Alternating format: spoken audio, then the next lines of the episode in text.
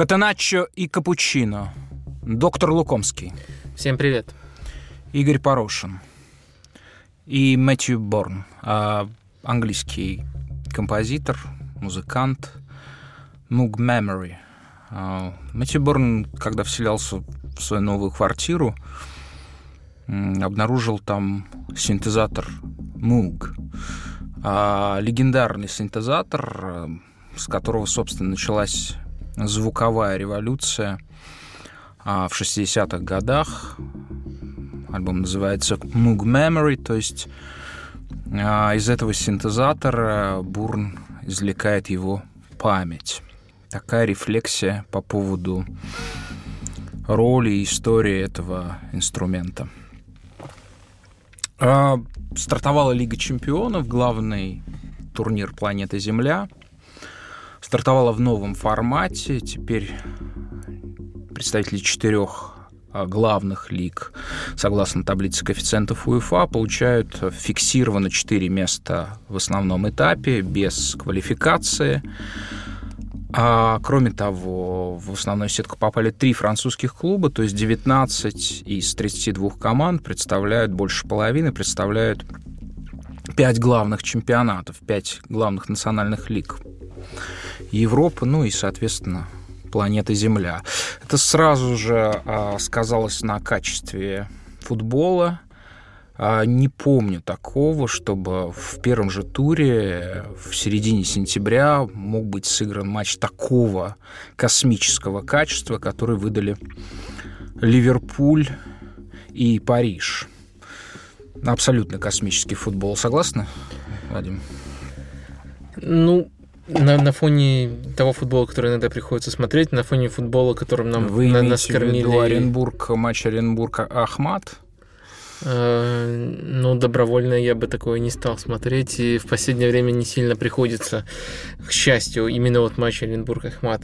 Э, на фоне, наверное, футбола, который был на чемпионате мира, на фоне там некоторых, может быть, отдельных матчей на старте сезона, э, конечно, выделяется, но назвать его прямо на 100% топовым не, не смог бы я, потому что только одна команда функционирует хотя бы там на 90 90% своих возможностей, и вторая пока в очень начальной стадии, и на самом деле разница в счете могла быть намного более внушительной в пользу Ливерпуля. А, поэтому все-таки это, ну, ощущение этого, как бы банально не звучало, праздника Лиги Чемпионов э, чувствуется, но, наверное, все-таки это, ну, в этом турнире могут лучше не знаю, не знаю, меня очень впечатлил этот матч. Я, разумеется, не, не все игры первого тура видел, но по сравнению с теми, что я видел, это были, в общем, вполне себе вывески. Интер Тоттенхэм, Реал Рома. Этот матч смотрелся совершенно футболом другого порядка, футболом уровня плей-офф Лиги Чемпионов. Да, это шикарный ход поставить Интер Тоттенхэм перед этим матчем, потом любой покажется хорошим. Вы очень скептичны, доктор. Я думаю, что там были матчи еще, еще слабее по качеству футбола, чем Интер Тоттенхэм. Кстати, не, не самого низкого качества был футбол в этой игре. А этот формат Лиги чемпионов проживет до 2022 года, затем а, у УЕФА есть планы эм, реформирования европейских турниров, хотят ввести третий турнир, а, как это было когда-то, 20 лет назад, э, когда существовал так называемый Кубок Кубков, э, разумеется, по другим совершенно принципам. Фактически хотят сделать три фиксированных турнира, где три лиги, по сути, где будет осуществляться переход из одного турнира в другой победители, и таким образом обновление будет происходить. Но у суперклубов совершенно другие планы. А, мы чуть ли не в каждой передаче с Вадимом этот аспект затрагиваем. Какими эти планы могут быть? Это, конечно же, а, появление а, суперлиги, да, где будут представлены только суперклубы, и э, большие команды хотят другого, они хотят собственно, фиксированный формат, где 24 команды будут принимать участие, там изначально рейтинг будет учитываться. А, УЕФА, и они будут разделены, там есть несколько вариантов, на две зоны, и вплоть до того, что, а, то есть это будет много матчей, там до, до 30 в год в этом турнире, а, чаще хотят встречаться между собой, понятное дело, суперклубы, чтобы производить больше высококачественного, высококлассного топового продукта, и речь идет даже о том, чтобы перенести а, день матчей вот в этой вот Суперлиге, будущей Лиги Чемпионов а, со среды на воскресенье. Национальный чемпионат играть посредине недели. Ну, такой, в общем, радикальный план. Думаю, что УЕФА, конечно, всячески будет этому противостоять, но собственно, мы опять видим, да, эти противоречия, и, в общем, в конечном счете непонятно, что может помешать суперклубам а, осуществить этот замысел. Ну, я думаю, что в достаточно ближней перспективе уже. Но пока Лига чемпионов остается в этом формате э, главным турниром, э, самым, повторяюсь, высоким качеством футбола, и мы для вас решили составить с доктором, в общем, своего рода гид по Лиге чемпионов. Мы с доктором на бумажке карандашиком написали два списка, 10 претендентов на победу в Лиге чемпионов – а, практически мы разошлись в малом, но практически в малом понемногу разошлись во всем. Мы как бы суммировали места, и у нас вот получится некий список. Мы его начнем снизу, сразу же говорим сразу же оговорим, что десятки не получилось. Доктор меня убедил, что Тоттенхэм, который я поставил на девятое место, и Манчестер Юнайтед, э, который я поставил на десятое место, не являются претендентами на победу в Лиге чемпионов. Можете коротко объяснить, доктор, почему? Ну, формально, конечно, все 32 команды являются претендентами. Но Ладно, есть... давайте, вы не... Нет, нет, самое, да. Не, не ну, на... я просто к тому, что для меня вот лично... Не на Конгрессе УЕФА. Эти команды ближе вот к, к клубам уровня Наполи, Ромы, э, там, Лиона, и так далее, и так далее, чем э, к тем, о которых мы будем говорить всерьез. Наверное, даже из этих серьезных команд можно выделить, там, наверное, пятерку, и, потому что сейчас тоже будут не, немножко лишние команды, но МЮ и Тоттенхэм э, просто вот э, по статусу и по уровню, по, по опытности в этом турнире не, как-то не вписываются в число реальных фаворитов. А, поэтому, поэтому я думаю, то, что не нужно искусственно расширять список до 10 позиций. Вы не верите в преображение Манчестер Юнайтед под водительством Жозе? в преображение в ну, какую команду? В какую команду? Которая претен... может претендовать на победу в Лиге Чемпионов. Ну, просто к этому пока нет никаких предпосылок. А, МЮ в этом сезоне вот последние победы в чемпионате Англии держал с большим трудом, со скрипом. И это случилось в результате перехода к очень прагматичному стилю. Э, там Феланитер играет, по сути, что-то среднее между опорником и, третий, и третьим центральным защитником. Э, Матич играет чуть выше Фелайни на одной линии, с Погба тоже добавляет надежности. Но это очень такой закрытый вариант, очень прагматичный. Он хотя бы сейчас работает с Уотфордом и Бернли. И это какая-то символическая, но радость для МЮ. А чего-то более весомого пока не, не показывают. Не вижу вообще у Мью прогресса, начиная вот с первого сезона э, Маурини. В первом сезоне, кстати, они еще играли более-менее э, сносно. Во втором только, только улучшилось само качество игры, несмотря на то, что результаты формально улучшились. Там чисто Дехея вытащил и сейчас э, была какая-то попытка чуть более зрелищно играть, но после 3-0 от Тоттенхэма э, Маурини вернулся в прагматичный режим, и не видно крутости в этом прагматичном режиме. Просто вот э, вымученные результаты против Берни и Уотфорда. Почему вы списали Тоттенхэм? Мы с вами синхронно весь прошлый сезон восхищались этой командой. Мы сходились в том, что по качеству игры в английской премьер-лиге это вторая, третья команда прошлого сезона. А, вспомним, как они играли в Лиге Чемпионов. 6, по-моему, побед на предварительном этапе, или 5. А, первое место, почему они Реал опередили в своей группе. А, и затем вот этот матч с Ювентусом, да, после которого очень многие посчитали такой итог несправедливым. Первый матч, который Тоттенхэм проиграл Интеру, может быть, позже вернемся к этому матчу. Он проводил явно не, не, не оптимальным составом. Почему вы списываете Тоттенхэм?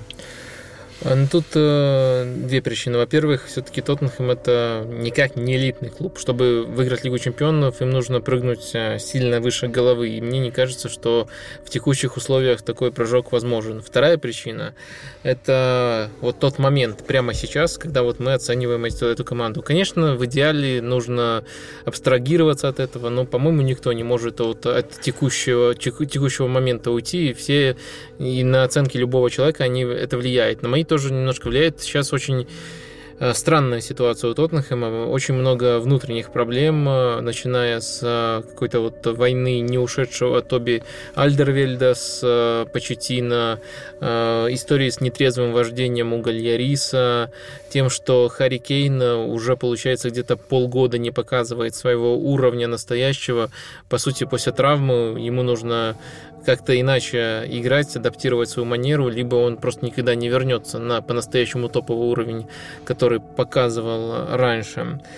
А, и все это накладывается на какую-то вот, если когда-то, если в прошлом году сыгранность была их сильной стороной, то сейчас какая-то тактическая нестабильность. В каждом матче Почетина меняет схемы, пробует какие-то интересные, какие-то интересные, но немножко хаотичные варианты, и пока у Тоттенхэма вообще нет ни качества, ни полноценного рисунка игры.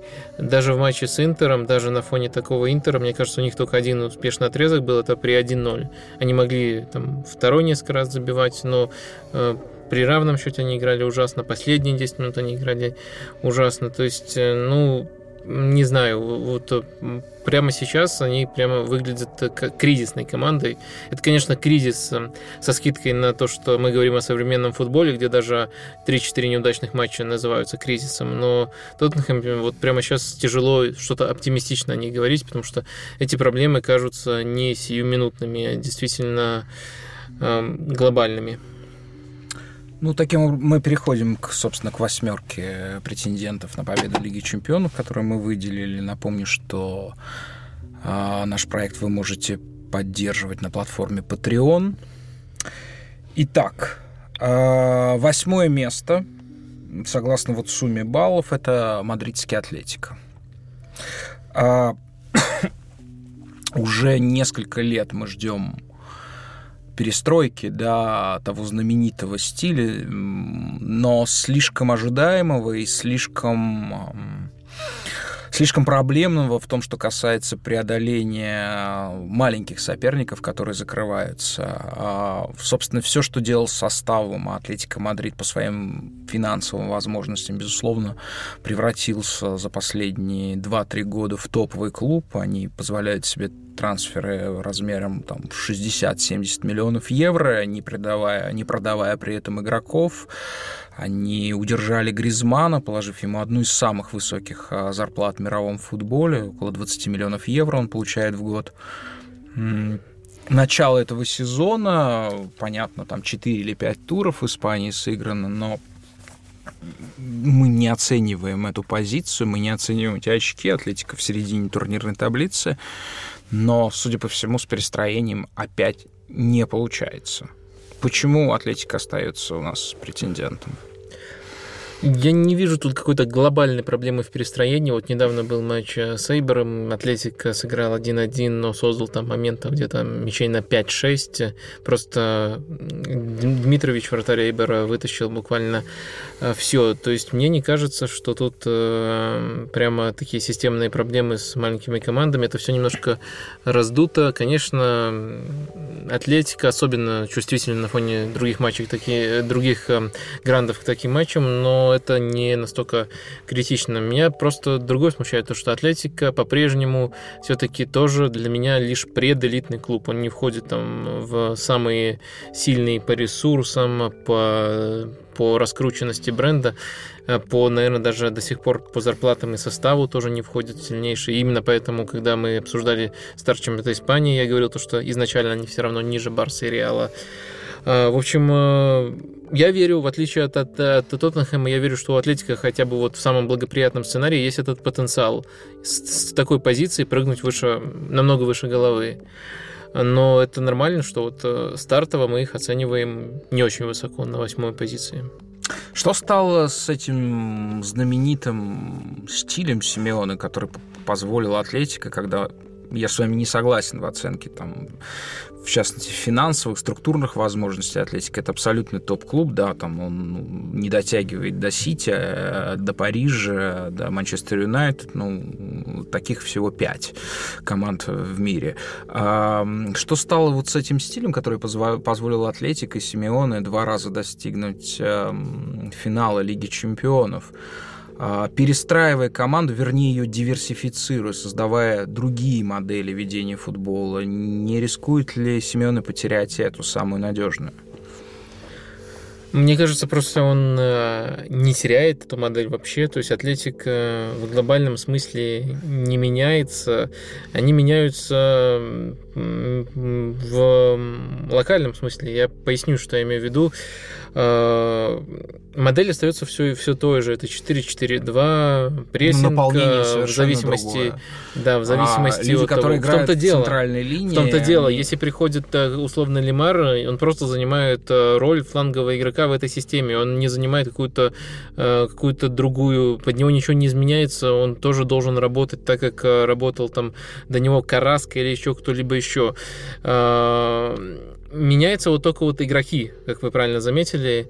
Например, если Атлетика хочет играть э, смелее, то в центре поля могут выйти не два опорника, там, допустим, Родри и э, Парти, а Коки одним из игроков. То есть э, он по-другому интерпретирует эту роль. Атлетика будет э, немножко вот потеряет там из этой интерпретации в надежности, добавит э, в скорости владения мячом, и принципиально это никогда не изменится. И то, что этот стиль еще, э, еще актуален, еще прослеживается у Атлетика, ну, даже последний сезон это показывает.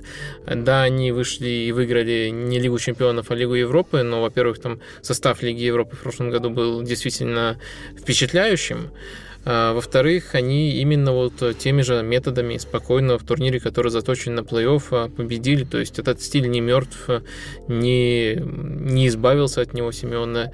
Эм, вот изменения я вижу вот так. Вот за счет э, индивидуальных качеств игроков и их использования немножко в других ролях можно вот делать команду чуть более атакующей, чуть более оборонительный, но этот спектр все равно не разнится, так что вот э, так, чтобы Атлетика в одних матчах играл как Ман-Сити, или хотя бы у него намерение было играть как Ман-Сити, а в других закрывался там э, как э, какой-нибудь Хитафи. Ну, то, такого нету. Спектр намного более узкий, и вот в, этом, в этих рамках Атлетика существует, и все еще в этих рамках, наверное, самый успешный проект. Седьмое место Париж. Я, признаться, поставил его в своем рейтинге гораздо выше. Он у меня был пятый. А, соответственно, Вадим скептичнее смотрит. Но я не видел Париж в матчах французского чемпионата. Для меня это была премьера. И я очень впечатлен. Я впечатлен не исполнением, наверное, я впечатлен замыслами. Ну, как знаете, э, есть понятие архитектурного макета, да, сейчас мы там в 3D, раньше это как-то создавали в дереве, вот. Э, я очень впечатлен этим макетом. Я увидел прям кардинальный перелом той концепции, которая волей или неволей сложилась у Парижа в прошлые годы, я имею в виду антрепризный футбол, когда команда фактически разваливается на две части, то есть есть некий блок, который, условно говоря, отвечает за работу, и есть э, веселые ребята, исполнители, так сказать, частушек и чечетки. А я очень впечатлен интерпрет... новые интерпретации. Это, это, это, это, очевидно, это слитная команда, во всяком случае, Тухель хочет ее видеть такой. Я очень впечатлен совершенно новой интерпретацией роли Неймара, а, тем, что, а, условно говоря, у него теперь нет вот этого вот его автодрома а, на левом фланге, где он, так сказать, творит чудеса, финты, смещается, бьет, да, тем, как он широко играет, тем, что он фактически часто исполняет позицию второго форварда или даже оказывается на позиции девятки э, ложной. А, мне очень нравится, как быстро вертикально развиваются атаки. В общем, исполнители остаются теми же выдающимися. Где вы видите проблемы в реализации этой истории, этого, этого проекта? Э, так, ну, мне кажется, то, что вы сказали, то, что впечатлены идеей, но не впечатлены исполнением, это, наверное, сейчас лучшая саммари того, что происходит в Париже. Э, Послушайте, Приш... они играют, э, они играют при Тухеле, именно играют, да, готовятся они дольше, а готовятся они уже два месяца, да, вместе, эта банда, но играют они всего месяц, они сыграли там 4 или 5 матчей в чемпионате Франции, и вот первый матч, по-моему, все-таки рановато. Э, да, да, я делаю тоже на эту, ски, на эту скидку. Э, так вот, пришел Тухель, который очень действительно догматичен в плане своей идеи. Именно не, не в том, что он придерживается какой-то, какой-то конкретной схемы, постоянно он как раз таких меняет, а вот в том, чтобы команда играла в позиционный футбол, грубо говоря, по тем же принципам, что команда Гвардиолы. И ему для этого футбола нужны вполне такие конкретные исполнители. Э, это даже сам Пеп признавал, особенно после первого сезона не очень удачного в Сити, э, что есть все-таки тип игроков, которые ну, никак не впишутся, и слишком много проблемных позиций, которые нужно будет весь сезон маскировать. В первую очередь это, конечно же, позиция опорника. Там играл против Ливерпуля Маркиниус, и он на данный момент действительно главный кандидат, чтобы закрывать эту роль в составе просто нету. Они хотели купить у Сельты Лоботку, очень такого такого подходящего под эту роль, пускай не, не, пока не очень известного игрока, не получилось. Э, а, во многом там вообще с трансферами у ПСЖ были такие трудности из-за того, что неясность. А, по-моему, вот только сейчас будут рассматривать окончательно их дело по финансовому фэрплей. Летом было полная неясность, что с командой будет в этом плане. А, и еще похожие проблемы, не такие явные на флангах защиты. Сразу вот как только пришел... Ну, вы имеете в виду левый фланг, конечно же, где, игра... где играл Бернат в матче с а, а, Тут, тут, тут, тут интересно, а, потому что как только... Не трогайте пришел... только моего кумира Минье, Тома Минье. Лучшего правого защитника планеты Земля прямо сейчас. Томас Тухель его трогает. Как только он пришел, он сказал то, что... Э, точнее, не сказал, но там в авторитетных э, французских медиа просочилось то, что он недоволен абсолютно всеми крайними защитниками, что у него есть. То есть, включая Тома Минье и э, Дани Алвиса.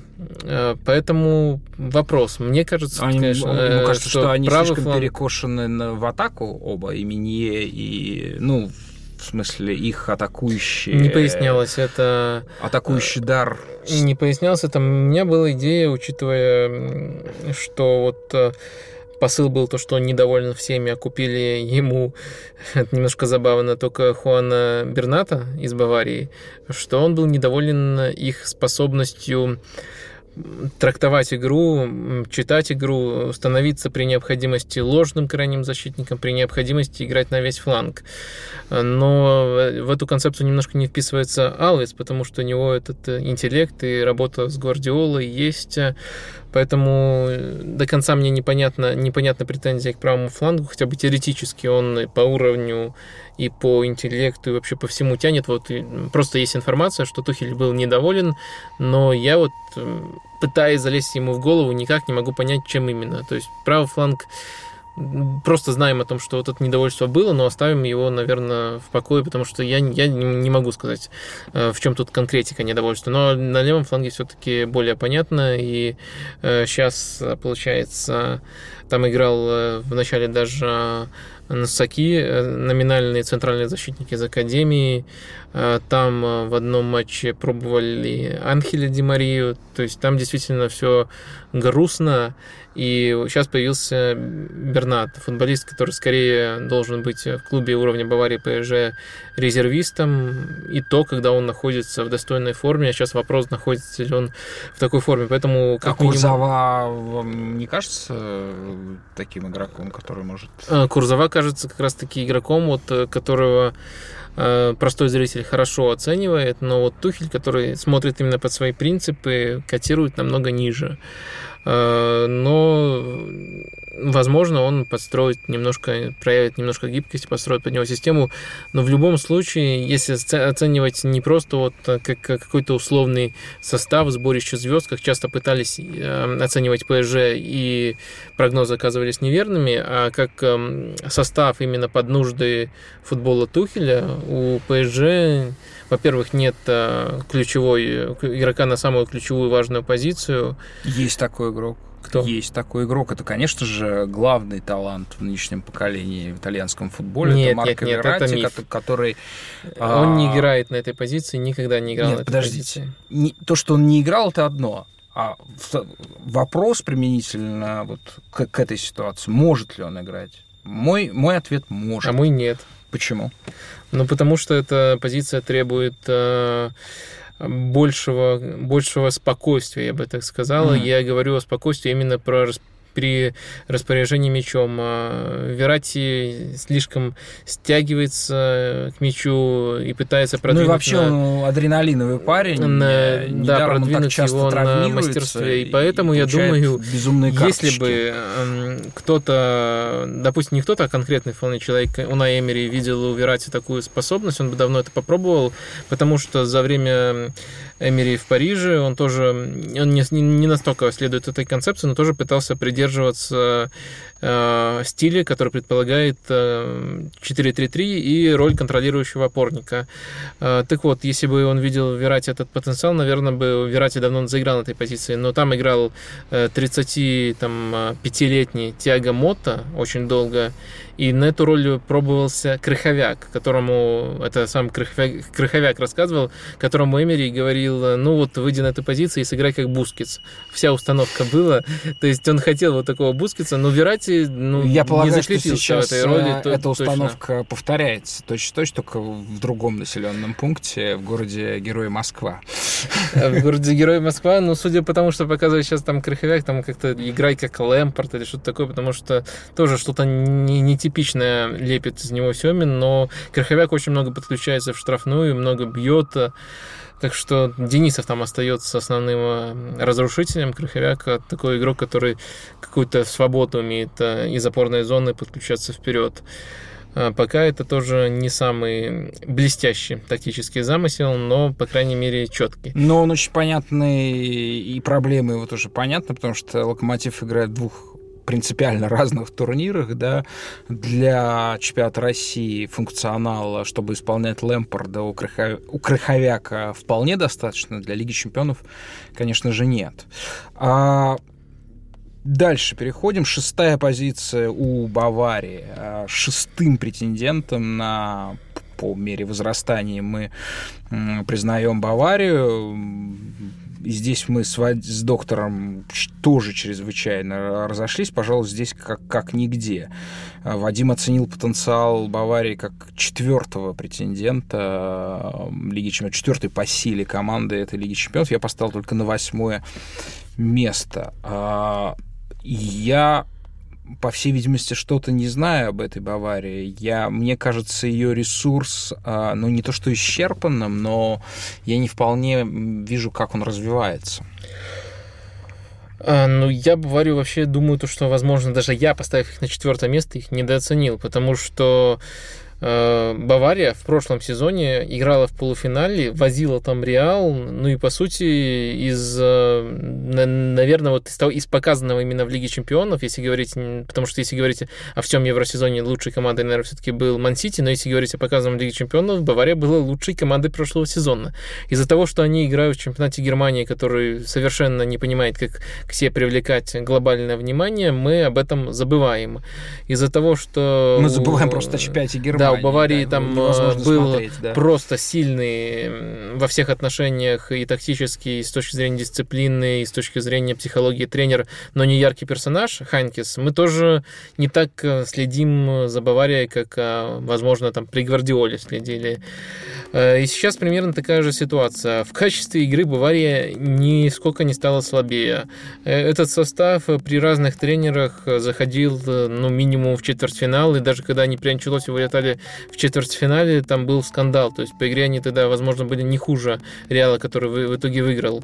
В общем, их планка при любом раскладе это четверть, это не четвертьфинал, это полуфинал. То есть планка этого состава, который э, достаточно, наверное, наряду с Реалом один из самых сыгранных в Европе.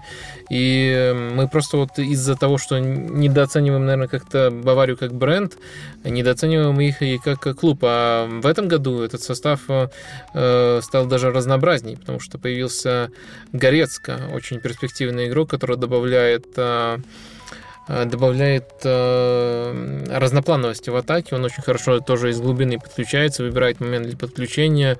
Был забавный матч у Баварии в этом сезоне, когда э, Горецко и Тиаго Алькантара играли формально на одной линии, но Алькантара сделал больше 100 передач, Горецко сделал 19.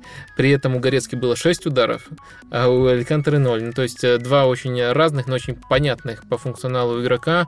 И у Баварии вообще, э, наверное, на все случаи жизни есть Э, футболисты. Сейчас, правда, какие-то проблемы у них возможны, потому что много травм очень. Э, Талисо вылетел э, недавно, Команд тоже надолго вылетел. То есть вот это немножко настораживает, но в целом Бавария как по силе состава, по тому, как они показывают себя уже сейчас при Никаковиче, вполне себе Э, серьезный претендент. Э, единственное, только вот яркости во всех отношениях им не хватает.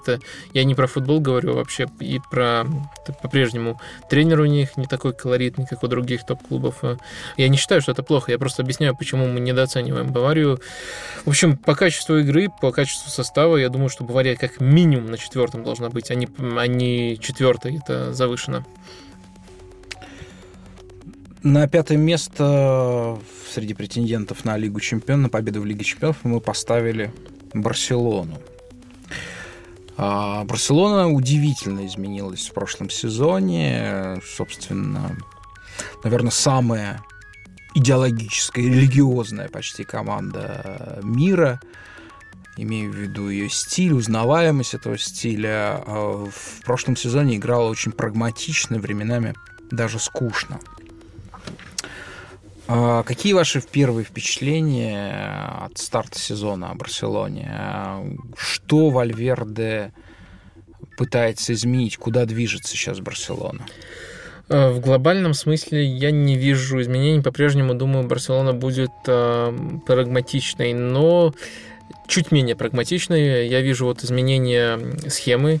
Э, потому что 4-3-3 сейчас используют э, Вальверде с Месси на правом фланге. Понятное дело, что там будет очень много движений, Месси все равно будет очень много э, в опорной зоне соперника времени проводить, но формально это изменилось. Это помогло Усмана Дембеле тоже использовать в тройке повыше, то есть ему дать более удобную роль.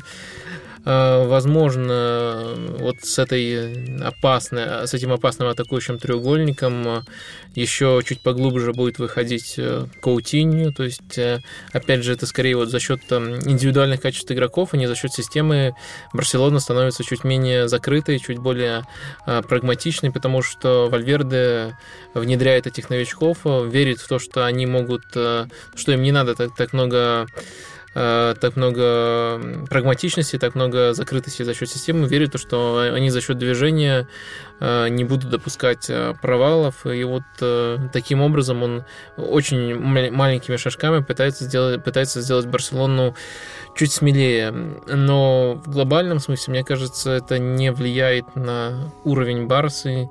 Барселона по-прежнему там сильна Месси, сильна составом, но вот такого стабильно высокого по качеству футбола э, от них все-таки э, не видно. Понятно, что речь о качестве футбола относительно их там супер стандартов.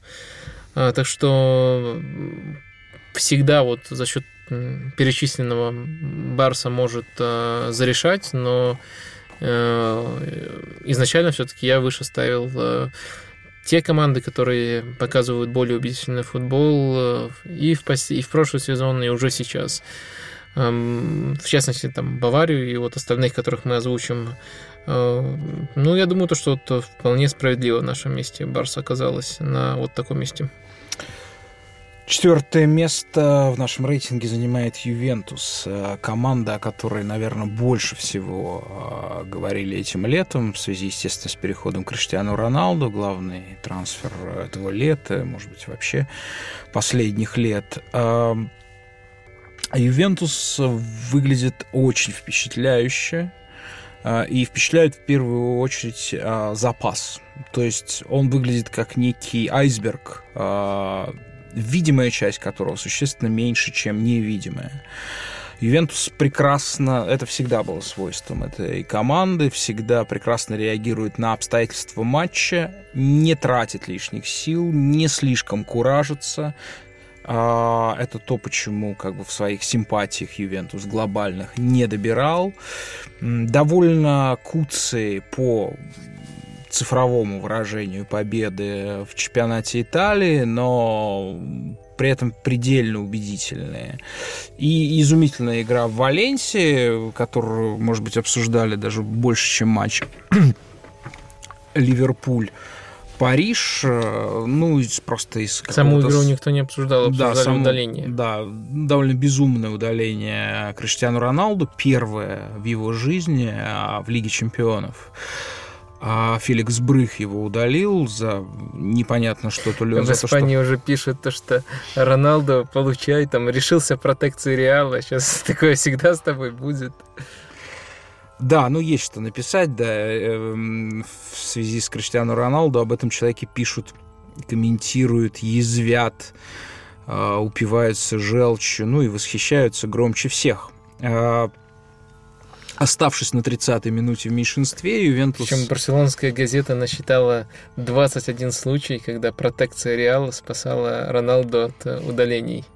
Поразительная работа этих То есть людей. он по- постоянно демонстрировал какого-то рода агрессию, и, по идее, если судья это замечал, ну, я думаю, то, конечно, это как минимум на два надо делить, учитывая, что это барселонская газета, то... Два это... Нет, я бы выделил на пять, да. Может быть. А, оставшись в меньшинстве на 30-й минуте, Ювентус, тем не менее, выиграл в Валенсии, который на самом деле очень сильный состав, и который в том же, я не знаю, в чемпионате Италии, я думаю, боролась бы 100% за место в Лиге чемпионов, как она и будет бороться и в Испании, хотя крайне неудачный старт у Валенсии, по-моему, три ничьи, одно поражение в четырех стартовых матчах, да, при том, что... Кое-где им не везло, но в целом а, проблемы проявляются. Это, в принципе, наверное, логичная штука для команды, которая в таком стиле, как Валенсия, достаточно оборонительно попала в Лигу чемпионов, и на второй год, а, на второй год после успеха обычно к ним адаптируются самым простым методом, отдают им просто мяч. Ну, вот это плюс невезение вылилось в стартовый кризис Валенсии. Я спрошу вас, э, собственно, Денис Черышев, э, ну, в общем, можно назвать самым статусным, хотя непонятно, как, как сравнивать с Монако, кого сегодня признать сильнее, Валенсию или Монако. Вот, но если какие-то заслуги, то, наверное, Черышев сегодня в самой статусной команде играет из всех э, русских игроков. Каковы его шансы играть в основе? Я думаю, он будет бороться точно за место в основе, наверное, все-таки тяжело ему будет, потому что Гонсало Гедеш э, это, наверное, главная звезда Валенсии.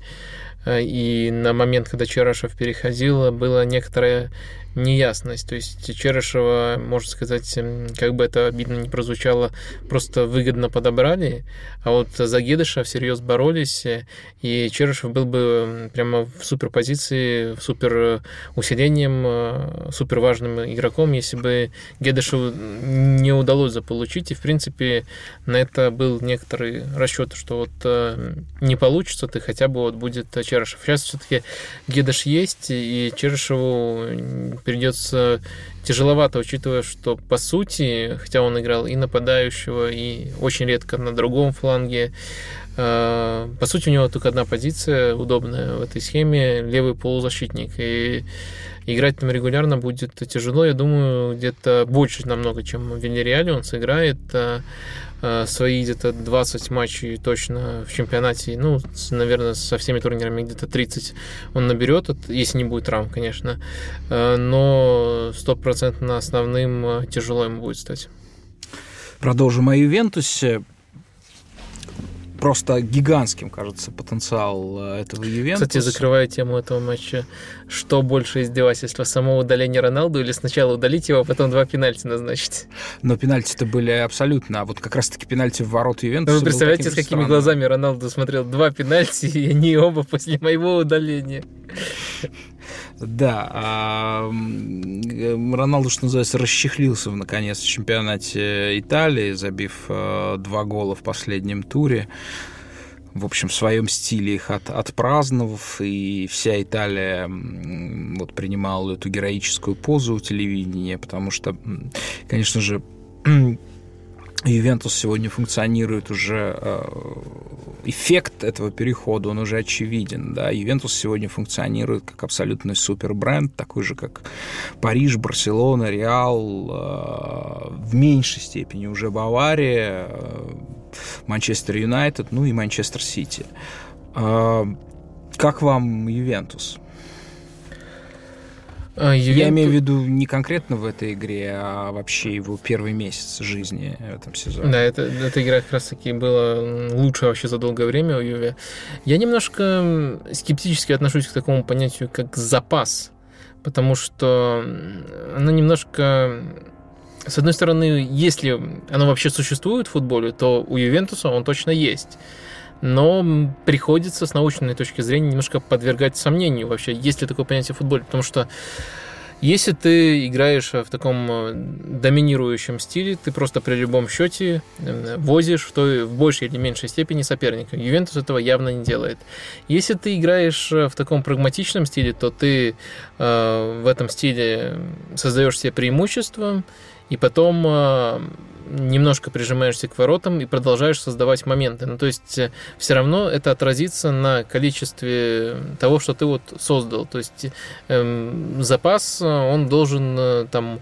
Запасом можно назвать, если там команда не реализует эти моменты. А если вот она их не всегда даже в состоянии создать, то это немножко все-таки э, другая ситуация. И у Ювентуса все-таки в некоторых матчах, мне кажется, эта проблема была. То, что они не то, что... Эм, ну, то есть если и могут добавить, то там либо за счет глубины состава, либо за счет вот какого-то этого полумифического понятия там э, каких-то морально-волевых, ну то есть я, я видел много очень проблемных отрезков, которые нельзя объяснить э, просто тем, что вот Ювентус там экономит силы, Ювентус там идеально все распределил.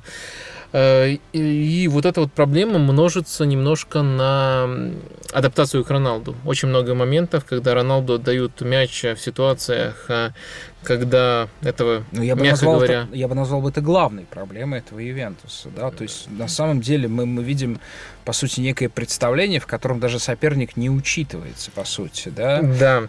А И учитывается я... только вот, э, собственно, величина контракта, весь этот хайп невероятный. И, ну, еще, конечно же, почему Ювентус трудно, потому что Ювентус в таком статусе, это, это все-таки, как ни странно позвучит, это новость для Италии. Да, то есть для каждой команды, куда приезжает приезжает Ювентус, это абсолютно главный матч в сезоне, финальный. С точки зрения интереса, с точки зрения выручки и, и всего прочего, да. И, конечно, все абсолютно ресурсы, и, ну, и мы видим, как э, Ювентус э, решает все время эту проблему. Непонятную, на самом деле. Да, то есть э, я не уверен, что это вот прекратится, что на Роналду перестанут пасовать в ситуациях, когда есть более выгодные решения, и игроки это понимают. Возможно, это было как-то связано с его засухой, хотя забавно три матча называть засухой, но опять же это современный футбол. Э, я не вижу, чтобы Ювентус стал принципиально сильнее. То есть э, у них э, у них вот есть это немножко стартовая неубедительность, у них есть проблема Роналду, то, что на него пасуют, у них есть проблема долгосрочная Роналду, то, что, вероятно, он не будет как следует отрабатывать в обороне. Раньше в Ювентусе отрабатывали все. То есть в совокупности, ну, это, конечно, очень пока осторожный вывод, потому что надо все-таки больше матчей, чтобы это оценить. Ювентус стал даже чуть, чуточку слабее Поэтому я не верю, то, что Ювентус, э, который вот э, теперь не имеет э, таких ярко выраженных сильных, точнее, возможно, уже не будет иметь такой ярко выраженной сильной стороны, то есть играть прагматично, цельно, как команда, при необходимости там высоко прессинговать, но все равно э, все-таки быть, ну, грубо говоря, так, таким развиваться в сторону атлетика. То есть у Ювентуса это, этого сейчас уже, наверное, нету,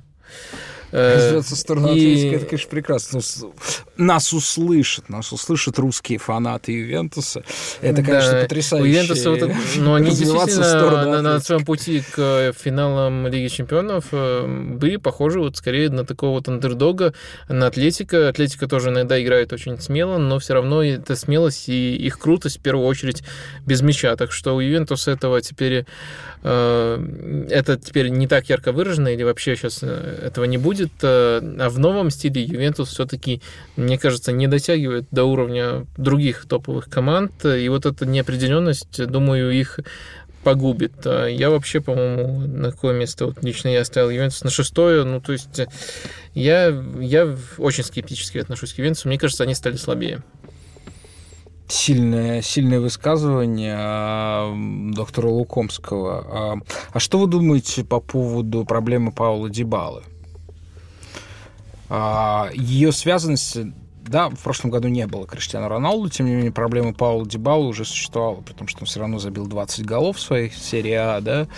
А, сейчас ему еще сложнее. Ну, вот, соответственно, каждый, перед каждым туром и после каждого тура а, все обсуждают то, в каком, как, как должна выглядеть формация атаки и собственно, в последнем матче серии А, это был матч Сосуола, по-моему, да, против Сосуола. Собственно, да, Манджукичи да. и Криштиану играли на одной линии, а Дебала играл в роли десятки под ними. А, ну, текущая проблема, если краткосрочно говорить, э, у Дебалы в том, что он просто в плохой форме прямо сейчас. А глобальная проблема, мне кажется, в том, что его талант Эм, ну, справедливо считают очень ярким и требуют от него стабильности, которую в Ювентусе не требуют от, от других игроков. Эм, Ювентус при Аллегре, мне кажется, достаточно часто меняет э, свой основной вариант.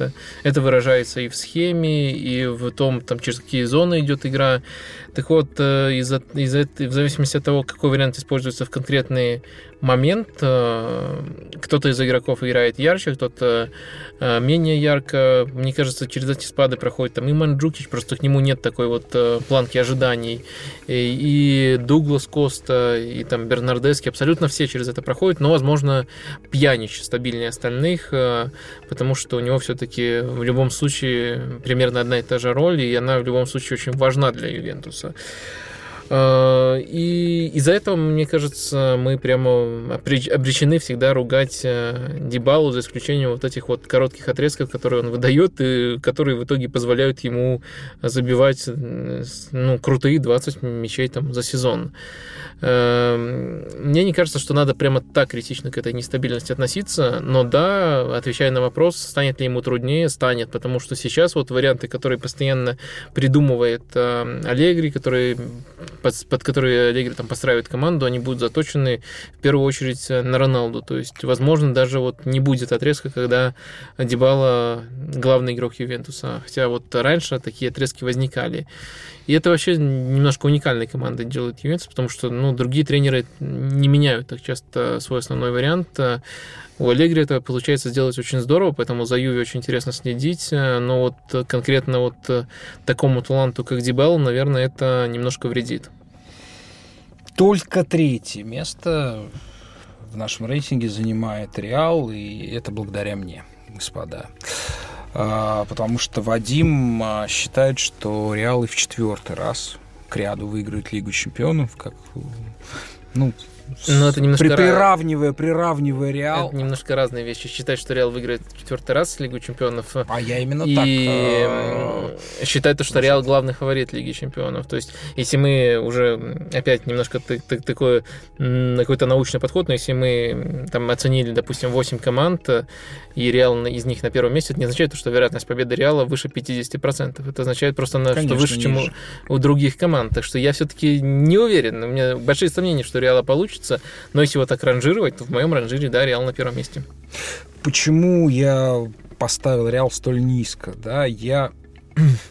ну, матч с Ромой, в общем, никакие, никакой пищи для скепсиса в отношении Реала не дает. Да, Реал играл очень легко, очень легко создавал. Это, возможно, лучший матч э, Реала в Лиге Чемпионов. Ну, на мой взгляд, вы же годы. понимаете, я, я смотрел а, немножко на другое. На мой взгляд, совершенно безобразно играла Рома, безобразный был план на игру немыслимые решения Ди Франческо. Он поставил 19-летнего парня, проведшего ноль матчей в серии А, ну, то есть это такой обряд инициации был, просто в чистом виде. Это про- просто, просто ну, как, может, какой-то... Может, он услышал Манчини, как, как, клиент.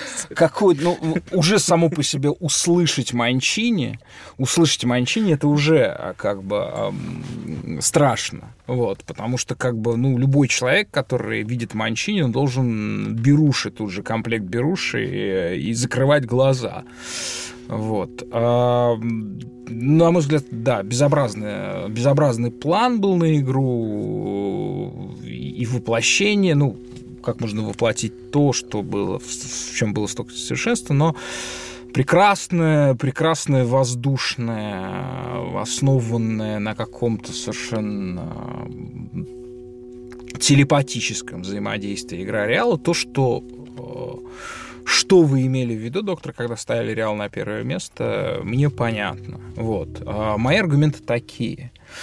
Мне кажется, они простые. Мне кажется, что Реал, да, в силу своей новой политики, да, Реал больше не воплощает зло, он больше не вот это вот вздорный, вздорный нувориш, который губит э, судьбы игроков и тренеров, обращается с ними как с одноразовыми изделиями. Мы видим, да, был забанен Реал а, в свое время за киднеппинг. А, и насколько это помогло Реалу, сформировало его новую политику, его гордость сегодняшняя сделала Реал самой титулованной, ну, единственной командой, которая смогла Лигу чемпионов не просто два раза к ряду выиграть, а уже три. А, но короткая скамейка. И, конечно же, очень э, сложный сезон для Модрича.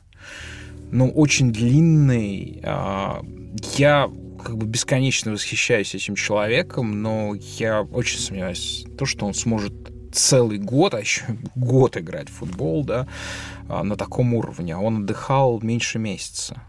А, меньше месяца, и мне кажется, что вот то, что... Но все-таки он э, отдыхал в первых турах тоже прилично.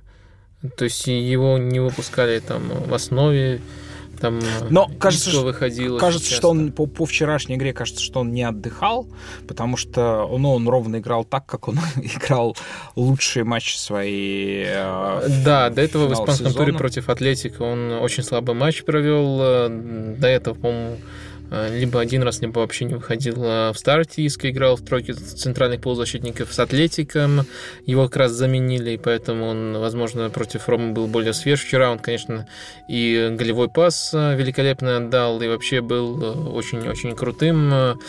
Э, мне кажется, в новой системе э, Лапитеги ему будет даже попроще. У Реала сейчас уже мы видим, что контроль вышел на принципиально новый уровень, мяча у них будет больше. Конечно, возможно, в плей-офф это делает их более уязвимыми. Хотя, с другой стороны, ну вот мы сейчас рассуждаем делать более уязвимыми, но с другой стороны, вот э, с Баварией они допустили столько моментов, э, ну и глупо говорить, что это вот их там опыт, стиль, они не просто вот подфартило в этих матчах, причем очень основательно. То есть, ну, мы э, еще помним четвертьфинал с Ювентусом ответный, да. Ну, в общем, э, мне кажется, что тут э, очень такие категории, в общем, по, по уровню игры Реал стал лучше уже сейчас, для меня, конечно. Если это удастся перенести на весь сезон, то теоретически их шансы на Лигу чемпионов даже выше, чем в прошлые сезоны, но опять же, в прошлые сезоны идеально, когда нужно было, сходился этот пазл с удачей. Если он сойдется и в этот раз, тогда не вижу, что Реалу помешает. Да, один из главных топиков, э, который фактически уже, ну, тем обсуждения Реала, который, ну, по сути, уже даже не имеет дискуссионного какого-то статуса, уже утверждение, это освобождение Карима Бензима Криштиану Роналду, да, его, так сказать, уходом в Турин. А, напомним, да, фразу громкую и нервную, сказанную Зенедином Зиданом в прошлом сезоне, что Карим Бензима когда там очередной раз что-то там стали его критиковать кто-то. А... Гарри Линникер сказал то, что Харри Кейн лучше, чем Карим Бензема. Вот, да, и, ну, вы как бы об этом говорите с иронией, а вот, на самом деле, вот если мы сейчас пойдем а, в соседний магазин «Пятерочка» и устроим там опрос среди покупателей, то, конечно, все скажут, что Кейн круче, чем Бензима. А, вот давайте про... Да, и Зидан сказал, что Бензима в полном порядке, вообще-то лучший нападающий мира.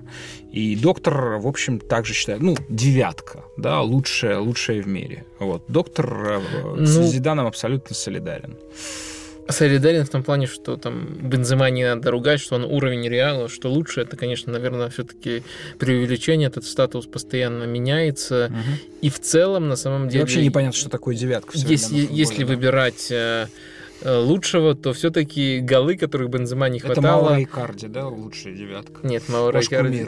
Не, не, не, вряд ли, вряд ли. Если выбирать лучшего, то все-таки есть футболисты, которые сочетают все, все качества. И голы, и работоспособность, э, и подыгрыш. У Бензема почти все это есть, э, и он действительно собой жертвует, но он мог бы даже в прошлых условиях забивать чуть больше. То есть он не заслужил такой критики, он э, тянет уровень Реала, это для меня очевидно, но вот именно лучшим назвать я не мог. Это вот только Зидан, наверное, сделал тогда и то со скидкой на то, что Бензема его игрок. Ну, а то, что лучше Харри Кейн, это ну, достаточно очевидно. А, да, ну, мы продолжаем. Номер два – это Ливерпуль. Ливерпуль, который совершенно меня потряс. И здесь мы с доктором... А, мы здесь с доктором... Да, почти, согласен. почти сошлись, да. А, Ливерпуль, который потряс меня, и совершенно точно, что а, Ливерпуль сильнее, ну, я имею в виду качество игры, который мы только этот а, аспект рассматриваем. Мы как бы не гадаем на кофейной гуще, чем в прошлом сезоне. Потому что, на мой взгляд, вот, собственно, ту задачу, которую решал Клоп в прошлом сезоне, она, ну, не то, что решена, она не может быть решена, она может быть э, решена в принципе, да, как там, я не знаю, проведение новой ветки метро. Это абсолютно такая зыбкая категория, она применима только к моменту. Это, естественно, игра Ливерпуля в позиционном нападении. Вот. А, меня потрясло. А, а, опять это все достаточно условно, а, потому что, конечно же, Париж не, не парковался в этом матче. Но, конечно, вариативность. А, и самое интересное, что Ливерпуль играл фактически в каноническом своем составе. То есть не было новичков, не было ни Фабиньо, и Наби Кейта не было, которые, вот, собственно, должны были привести к этому разнообразию в центре. Да? И совершенно, конечно, изумительный матч провел Виналдум. А, ну, ну, просто это за гранью всего, да, то есть, ну, сколько он всего сделал в этой игре. Вот, поэтому Ливерпуль мне представляется просто страшной силой сейчас, ну, которую практически немногое может остановить. Да, Ливерпуль, мы тоже рассуждали тут э, о пределитных клубах не знаю, куда сейчас Ливерпуль относить, потому что вроде как по статусу они а точно... Так ли важно относить это к чему-то?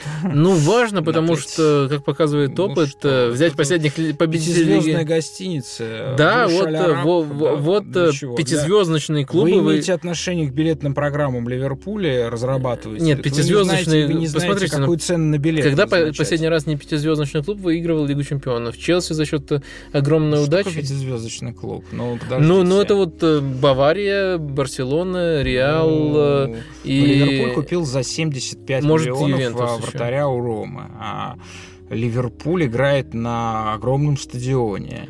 Ливерпуль при этом Ливерпуль... уступает по зарплатам и Сити, и Юнайтед, и, возможно, не Челси. Не намного. Э, они, уступает, короче, мне, все... мне, мне нравится, как я хотел просто подвести к тому, что мне нравится, как Ливерпуль развивается, как сокращает за счет грамотных решений эту пропасть, и кажется, что состав у них вполне уже соответствует, э, во-первых, соответствует э, тому, что хочет видеть Клоп, это важно, что Клоп уже так долго работает в команде, и э, тому представлению, которое вот есть у людей о топ-составе. Так что, в общем, я согласен, что стали сильнее. А как отыграл Александр Арнольд? Я уже выговариваю его фамилию против Неймара. Ну, это же вообще... Ну, это фантастика. Да, он очень был хорош. И в целом, э, в принципе, только оправдывает э, наши прогнозы с того момента, как мы признали его хайпа нового дня. Uh-huh. Да, долго шел он к этому достижению, и вот после этого у него все пошло. В общем, мне тоже кажется, то, что Ливерпуль стал только сильнее. Не факт, что это прямо так эм, просто работает, что команда была в финале Лиги Чемпионов, стала сильнее, теперь ее обязательно выиграет. Э, но поэтому вот я, в принципе, тоже, как и вы, поставил очень высоко на второе место Ливерпуль. Ну, вы, в общем, поняли, кто возглавил. В общем, я думаю, что все, кто нас слушает хоть, хоть, хоть с какой-то периодичностью, понимают, что мы вряд ли можно от нас ждать каких-то серьезных изменений, попыток удивить. Да, мы поставили на первое место, э, конечно же, э, московский локомотив. А вот. В рейтинге а, претендентов на победу в Лиге чемпионов. Да, нас абсолютно не смутила стартовая осечка. Вот это вот очень хорошо, стартовая осечка. Слушайте, вы готовы работать на некоторых... Да, кстати, слушайте комментарии а, Вадима Лукомского на Сила ТВ. Он комментирует а, испанскую Ла Лигу и серию А. И вот он, ну, это, собственно, некое предписание, что слово «стартовая осечка» он должен произносить каждую минуту а, в этом эфире. Нас смутила стартовая осечка. Давайте, прежде чем мы, мы должны с вами учитывать интересы, потому что все равно, если взять как бы, ну, замер телевизионные рейтинги, чтобы они не значили, да, все равно это остается инструментом, все равно в России матчи российских команд смотрят больше людей, чем э, Эль Классика даже, да, я имею в виду матчи российских команд в Лиге Чемпионов. Давайте разберем старт. Э, локомотив, э, ну, который больше всех, можно сказать, чуть ли не единственная команда, которая усилилась. Ну, конечно, есть еще Зенит с его сенсационным трансфером. Клаудио Маркизио из Ювентуса. Посмотрим, а, как, как он будет выглядеть в «Зените». Но, в общем, по сути, чуть ли не единственная команда, которая по-настоящему усилилась двух э, опытнейших бойцов. Взял, подписал локомотив, это защитник немецкий Хевидес, который был, в общем, столпом обороны Шальки в течение многих лет, и Крыховяк, который котировался так высоко, что был в свое время... За 40, по-моему, миллионов он был куплен Парижем из Севильи, да? Ну, какая-то близкая к этому а, цена. Он рассматривался как основной игрок а, Парижа а, и ну, не потянул эту роль. Ну, плюс еще Федор Смолов.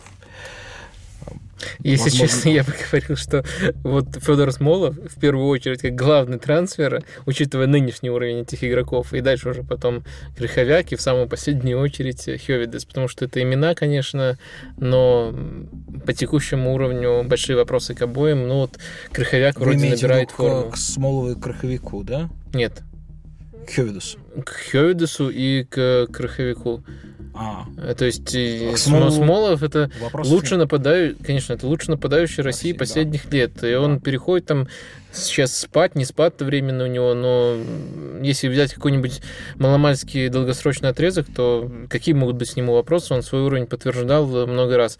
А вот э, у Краховяка и Хельдеса большие проблемы в последнее время, именно поэтому они, в принципе, с, таким, с такой карьерой докатились до локомотива. Э, так что, наверное, все-таки в таком порядке. С энтузиазмом была встречена жеребьевка. Э, собственно, ни одного супер э, топовой команды в группе не оказалось. Равны Порту, Шальке. Ну, я говорил, что по стилю эти команды совсем неудобны Локомотиву. И не скажу, что Локомотив меня, кстати, немножко удивил тем, что они сыграли на самом деле лучше, чем я ожидал.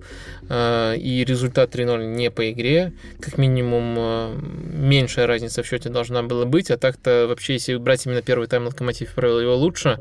Но глобальная проблема снова проявилась. Локомотив, все теперь знают даже в чемпионате России слабость Локомотива, что вот они совершенно не умеют играть с мячом, и она не, не решится какими-то локальными трансферами. Она она решится только если системный локомотив изменится. Ну, я говорю, наверное... Ну, это а, невозможно. Да, возглавляет см... святой. Да, смене... И любое действие в отношении святого будет рассмотрено согласно закону Российской Федерации текущему как оскорбление чувств верующих. Вот. Я как раз хотел об этом спросить. Да, да. Я, я, я не считаю, что Семин именно вредит локомотиву, потому что у локомотива был определенный уровень до Семина. На, у, при Семине он поддерживается. Э, немножко упростилась тактика, это только помогло команде. Э, с удачей э, это привело к чемпионству. Сенсационному. Да, да, сенсационному. Так что вопрос Семин, на мой взгляд, точно не вредит локомотиву. Нет, вопрос Но ты можешь оставаться вот на, на, на том уровне, когда тренер не вредит тебе, либо пытаться назначать других, э, которые, возможно, будут вредить, ну, никто от этого не застрахован, возможно, помогут э, что-то более оригинальное придумать. То есть ты либо вот остаешься при этом раскладе, либо рискуешь. Я понимаю, почему Локомотив остается при этом раскладе, потому что его превозносят прямо достаточно божества болельщики, и он действительно, я считаю, не, по-прежнему не вредит команде. Вопрос-то в другом, да, совершенно были понятны сложности. То есть чем этот сезон будет отличаться от предыдущего, да? Мы видим уже, как в чемпионате России, как против Локомотива играют, да? Играют совершенно по-другому. И Локомотив уже не может оказаться, ну, за исключением там 4-5 матчей в сезоне, он не может оказаться в той роли, в которой он оказывался а, в прошлом сезоне, да? Где можно вот этот палочный футбол знаменитый, да, вертикальный, а, с очень надежно выстроенным блоком обороны, где можно реализовываться когда Юрий Павлович реализовал себя в каких-то других концепциях, которые сейчас просто не являются каким-то пожеланием, а теперь давайте будем играть, а которые являются абсолютно данностью. Вот в этом проблема большая. А когда он в такого типа работах себя проявлял? То есть вы считаете, что его нужно было еще летом снимать? После чемпионства? А, это было абсолютно невозможно, естественно. Это, это было абсолютно невозможно. Я даже не представляю, какого масштаба а, менеджмента должна быть, какого уровня менеджмента должна быть команда. Я думаю, что такое решение могли принять только в Турине и в Мюнхене. Мне кажется, наоборот, нужно было просто подстроиться, посмотреть, например, на ту же таблицу ожидаемых очков, которая, что интересно, когда Локомотив занимал восьмое место и когда Локомотив занимал первое место, у Локомотива примерно одинаковые показатели были вот именно по остроте моментов, то есть они просто лучше реализовали, где-то за счет той вот простоты, которую футбол добавил Семин, где-то за счет э, банального везения. Э, я считаю, что просто Локомотиву нужно было понимать, что когда вот они назначали Семин, они были не восьмой командой, они были по уровню состава, по уровню игры где-то четвертой, ну, может, пятой командой. И они остались сейчас тоже на этом уровне, примерно четвертая команда в прошлом сезоне. И вот от этих стартовых ожиданий надо было просто вот отталкиваться, изначально понимать, что эм, не, не пришел Локомотив никак к чемпионскому составу, э, и да, к чемпионскому уровню. И дальше, наверное, учитывая, что вот есть у нас вот этот такой вот уровень, и самый возрастной, и там второй по возрасту состав премьер-лиги, затеивать что-то глобальное, что-то вроде настоящей перестройки, не просто приглашение каких-то еще, еще более странных ветеранов, а потратить эти же деньги на эм, действительно интересную, хорошую селекцию, потому что Локомотив даже вроде усилий в позиции, которые нуждались, э, по-прежнему Э, очень странным составом, особенно для Лиги Чемпионов, считаете, обладают. Что... У них э, на, на двух флангах защиты играют атакующие футболисты. За это, конечно же, накажут э, в Европе. Это просто, да, опять же, Денисов, на мой взгляд, это большая проблема. То есть, мне кажется, просто состав надо было основательно переделывать. Ну, во всех направлениях у Локомотива где-то большие, где-то маленькие проблемы. В каком смысле Денисов большая проблема? Ну, Игорь Денисов это слабый опорник, на мой взгляд. Э, во-первых, э, ограниченный с точки зрения того, что с ним тяжело строить игру в э, пас. Во-вторых, под очень конкретную систему, где угу. на атакующих и оборонительных игроков разбивается команда, где нет цельности эм, то есть и ему уже прилично по возрасту, и его вот главное достоинство, то, что он опорник собака, э, тоже переоценивают. Мне не кажется, что он очень силен в этой роли. Опять же, только выглядел достаточно выгодно за счет того, что в чемпионате России очень низкие скорости. Э, зоны, которые там в том числе он допускал, но за которые не наказывали команды, просто потому что это российские команды, можно было очень часто заметить и даже в чемпионском сезоне. Поэтому я считаю, да, это, что он тоже проблема. Ну, в общем, веселый, веселейший сезон будет у Локомотива, учитывая то, что, на мой взгляд, и Шальки, и Порту сильнее, чем был Сарай. Вот, э, рассчитывать на какое-то серьезное пополнение там э, очков в Лиге Чемпионов довольно трудно. В чемпионате России тоже все плохо. А, в общем, там уже далеко ушли. Ну, про «Зенит» я не говорю, и, и другие тоже довольно далеко ушли. А, я думаю, что Локомотив э, будет переживать очень истерический сезон, учитывая то, какие отношения у тренерского, у менеджмента, э, у менеджмента с тренерской группой. Да, самое, наверное, печальное то, что тут нет какой-то благоразумной стороны. Мне кажется, то, что и та, и другая сторона – это часть проблемы. ЦСКА. Наша любимая команда, лучшая русская команда прямо сейчас. С белорусским тренером. С белорусским тренером, да.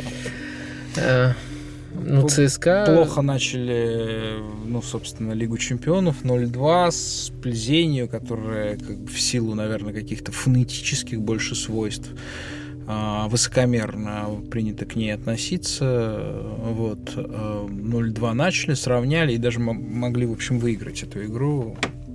Мог выиграть эту игру ЦСКА, который, наверное, показывает самый самый цельный футбол стилистически сегодня в премьер-лиге. Согласна, доктор? Во всяком случае, в, опять же, в макетном смысле, да, вот как мы говорили о Париже, может быть, не, не, не, не в исполнении, не в действительном уже. Да нет, я, я-то согласен, но это просто такой э, очередной... комплимент? Э, да, во-первых, сомнительный комплимент и ЦСКА, и очередное такое доказательство убогости российской премьер-лиги, то что команда, которая почти полностью перестроилась э, за лето, через месяц уже показывает э, прямо самый цельный, самый интересный футбол. Действительно, э, работа Гончаренко восхищает. У него как минимум есть самая четкая из российских топ-клубов идея Наверное, пока, пока все, в принципе, очень ожидаемо, что, во-первых, сохранились все элементы, которые присущи его ЦСКА, несмотря на изменения э, в кадровом плане. Э, и ожидаемо то, что сами И ваш изменения... кумир Чалов забивает так, как не забивал ни один футболист в истории российской премьер-лиги.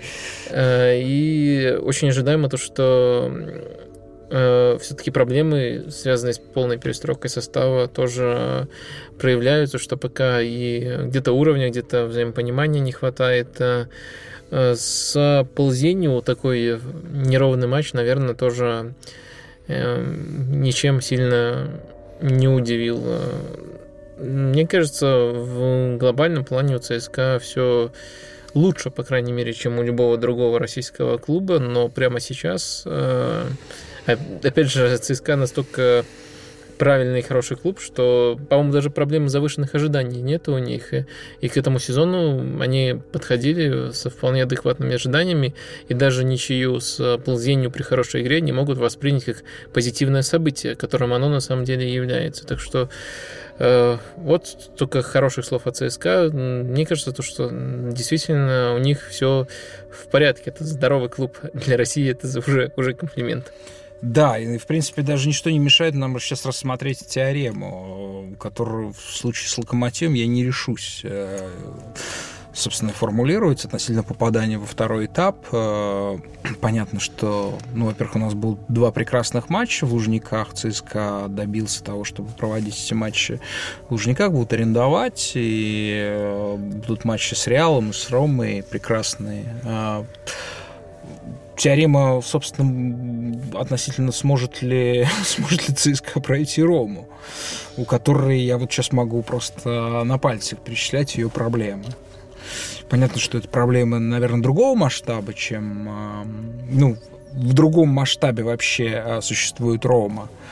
Но вы видите, как ЦСКА обыгрывает Рому? В одном матче, да, чтобы оказаться выше в таблице, нет. Ну, в одном матче во многом потому, что ЦСКА, во-первых, действительно неплохая команда, во-вторых, может очень много удачи сыграть. Готовиться еще умеет она под конкретного соперника. Хорошо. Ну, кстати, не знаю, можно ли так о ЦСКА сказать, потому что у них вроде очень схожие принципы со всеми соперниками, просто действительно все очень отлажено и... Вы имеете в виду Реал и Рома? Нет, э, ЦСКА. То, то, что они ну, достаточно в однообразном стиле играют против всех соперников. А. Просто э, вот эти принципы, которые есть у Гончаренко, они на очень хорошем уровне отлажены. Давайте напомним эти принципы. Ну, принципы, во-первых, э, он уже сколько лет не отходит от э, тройки центральных защитников. А, а, во-вторых, ЦСКА всегда... Интерпретирует эту тему двояко, эту схему двояко, да, в отличие от его коллег э, по премьер-лиге, что это не только как защитная схема может работать, но может работать и как э, универсальная, атакующая, да, полноценная. Да, хватало у него... Пожалуй, единственный кто так может интерпретировать эту схему в российском футболе? Ну вот мы недавно хвалили там Оренбург, теоретически там Рубин иногда это показывает, но это разбивается другие проблемы. Э, ну, действительно, таких команд в российском футболе очень немного, и Гончаренко в этом плане, наверное, сейчас э, успешнее всех. Э, и ЦСКА в, любы, в любом составе остается командой смелой. Они могут прямолинейно доставлять мяч вперед, э, но по-прежнему достаточно часто проникают в штрафную и даже не владея мячом столько, сколько там Спартак, Краснодар или Зенит, все равно вот не уступают именно по Э, конечному продукту по созданию моментов, э, по проникновению в штрафную. То есть это вертикальный стиль, э, и, и с мячом, и без мяча проявляется э, смелость. Вот примерно так играет ЦСКА, и, в принципе, они этому обучены очень мощно. Манчестер Сити в первом туре Лиги Чемпионов на своем поле проиграл Леону. Именно Манчестер Сити мы с доктором признаем первым претендентом на победу в Лиге Чемпионов. Ничего удивительного. А, я не видел игру против Леона. Что там случилось? А, там, наверное, все-таки эм, случился в большей степени э, Леон. Э, потому... Мы таким образом можем это наконец оформить в какую-то рубрику, это сообщение. Мы, мне кажется, мало про Мансити поговорили, Леон оформим... Э, чуть позже, да? Да, чуть позже. Э, то есть Мансити просто не нанес э, по-настоящему, не создал по-настоящему опасных ударов, потому что вот в Англии у них эм, есть и количество, и качество ударов. А против Леона совершенно не было э, качества. Немножко это обусловлено тем, что тем, каким был состав он э, не был каким-то резервным, но э, все-таки в этом сезоне на матче против э, на домашние матчи против андердогов Сити обычно выставляет более смелый вариант. И, конечно, на, сам результат индивидуальные ошибки очень сильно повлияли. Оба гола Леона были после явных ошибок там Делфа и Фернандинho. Э, но Сити точно сыграл ниже своего уровня. Это вполне логичный провал. Может, там ничья было бы справедливее в этом матче, но в любом случае то, что дома Сити не наиграл на победу против Леона, это серьезный провал. И если брать э, букмекерские коэффициенты, то это главная сенсация вообще в Лиге Чемпионов в отдельном матче, начиная с 2012 года, когда Селтик Барселону обыграл. Вот так сильно верили в... Так и я верю в команду. В Мансити. В Мансити так сильно верили букмекеры, и они верят в Мансити в глобальном э, смысле. Продолжая них, признавать, да. У них тоже, тоже Мансити главный фаворит. Я все-таки вижу там Ливерпуль э, и Реал э, как более интересных претендентов, потому что, ну, в принципе, э, Ливерпуль это просто противоядие против э, Сити, и они стали только сильнее, и, наверное, не потеряли свои силы. Ну, иными словами, вы представляете себе, как и Ливерпуль, и Реал обыгрывают э, Манчестер Сити в плей-офф. Пожа- ну, пожалуй, да. Пока, пока им кажется, что в очных противостояниях это фаворитом будет именно другая команда, а не Ман Сити. Поэтому я все-таки не на первое место их ставил. Но в остальном, э, в принципе, понятно, почему в любом раскладе Сити там либо на первом, либо высоко. Качество игры. По качеству игры в прошлом сезоне они были лучшей командой Европы, если брать именно вот э, общую ситуацию, абсолютно все матчи. Э, и стали только сильнее. Это и трансферов касается, и того простого принципа, что команда Гвардиолы Э, с каждым годом развивается. Так было абсолютно в любой команде, то что с каждым годом они еще лучше знакомы с его трудным футболом, с его трудными принципами и улучшают качество игры. То есть все понятно, почему Сити так высоко, э, несмотря даже там на этот старт, стартовую осечку. Стартовую осечку, да. Молодец, выкрутились. Как раз прошла минута с последнего, так сказать, произнесения этого великого словосочетания. А, конечно, у нас будут матчи, в которых будет более показательно то, как развивается Сити, хотя, казалось бы, куда еще дальше развиваться. Давайте перейдем в рубрику «Хайп нового дня».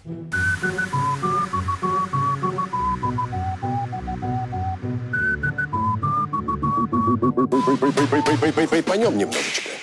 Хайп нового дня — это Леон, который створил эту главную, если верить букмекерам, сенсацию Лиги Чемпионов за последние шесть лет. И доктор утверждает, что это в большей степени заслуга Леона.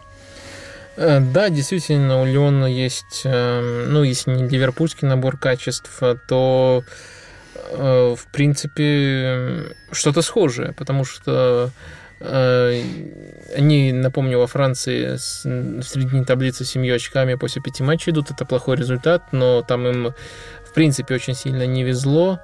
Они должны были побольше набрать. А что касается схожести, это, конечно же, прессинг. Леон по прессингу именно вот эм, ситу, ситуативный прессинг, который и Ливерпуль применял против Мансити. По интенсивности высокого прессинга Леона получается четвертая команда во Франции, то есть достаточно э, высоко. При этом они меньше любой вас что-то смутило? Да, но мне не кажется это каким-то ослепительным показателем. Четвертый во Франции по высокому прессингу. Понятно, что этот прием а, используется во Франции очень интенсивно, это разработано, но, но не впечатляет. В Леона есть третья, четвертая команда Франции? Э, да, но не обязательно то, что э, не обязательно, что четвертая, третья команда играет э, смело, не обязательно, что она в каждом матче прессингует. В общем, это если я уверен, что если их показатели в европейском вообще по всей Европе посмотреть, тоже они будут на хорошем уровне. Это не только связано с тем, какие во Франции команды. Э, в любом случае, я считаю, это согласуется с моими субъективными впечатлениями, то, что они э, достаточно смело могут прессинговать, когда им это нужно. Э, при этом вот при таком прессинге они не допускают пасов в убойную зону. Получается, за 5 матчей убойная зона, убойной зоной называется такой вот полукруг, получается 18-метровый, если считать по периметру ворот. А, то есть это действительно а, место, откуда наносятся самые опасные удары. И они вот в эту зону допустили за 5 матчей всего 8 пасов. А, то есть это очень мало, это меньше всех во Франции. Обычно, если команда так рискует с прессингом, то либо у них много получается допущенных моментов и пасов в эту зону, поскольку они раскрываются, иногда возникают провалы, Э, либо они, достаточно обучены, этих провалов не возникают. Он как раз-таки из тех, вот как Ливерпуль и как другие э, мощные в этом плане команды, кто этих провалов э, не допускает. Мне кажется, это самое главное качество их. Плюс банально у них действительно хороший состав с точки зрения контратак подобрался. Там э, и Депай есть, э, и Бертран Траор, и Фикир, и Муса Дембеле, сейчас которого они у Селтика купили, который, по-моему, тоже у нас был когда-то э, хайпом нового дня. Ну, во всяком случае, кандидатом. Да. да, то есть очень индивидуально хороший для, так сказать, третьего, четвертого, как вы сказали, клуба Франции состав именно из быстрых игроков под контратаки, поэтому вот эти вот качества, они, в принципе, делают таки, Леон таким Ливерпулем на минималках. Конечно, чтобы во всех отношениях соответствовать, наверное, им не хватает такого же сильного тренера, как Клоп, который и к другим сценариям приспособиться. Но для того, чтобы вот а, удивлять Ман-Сити, в принципе, достаточно просто вот грамотного сочетания перечисленных качеств. И они у Леона есть. В общем, друзья, смотрите не только за восьмью командами, которые могут выиграть Лигу чемпионов, смотрите и за Лионом, смотрите и за Хофенхаймом Юлиана Нагельсмана, который в первом туре обыграл э, Донецкий Шахтер, который мы... 2-2. Ой, сори, почти обыграл, почти обыграл, но это, это очень хороший старт, потому что, ну, Э, Шахтер, в общем, это вполне себе боевая единица Лиги Чемпионов. Мы отмечали в прошлом сезоне, что это был лучший Шахтер а, всех времен, которые мы видели. Шахтер, который опередил Наполи в группе, соответственно, и следите за этим. Но это Шахтер, у которого украли Фреда. Украли, я так украли, быстро подобрал слово. Украли за 50 миллионов, да. Э, так что, ну, это в любом случае снова Шахтер, который немножко перестраивается, не совсем прошлогодняя команда. Э, но и за ними тоже интересно как раз будет следить, э, потому что Фансека остался, а он тренер, за которым нужно следить тоже. Да, ну вот мы, собственно, анонсировали Аякс с доктором, и Аякс не подкачал в первом туре совершенно. Мощно разделался. С, с кем они играли в первом туре? С Аеком. С Аеком, да. Ну, не бог весь что, но это только значит, что Аякс ближе к плей-офф стал. С вами был э, доктор Люк Лукомский. Всем пока. Игорь Порошин. И поддерживайте наш проект на платформе Patreon.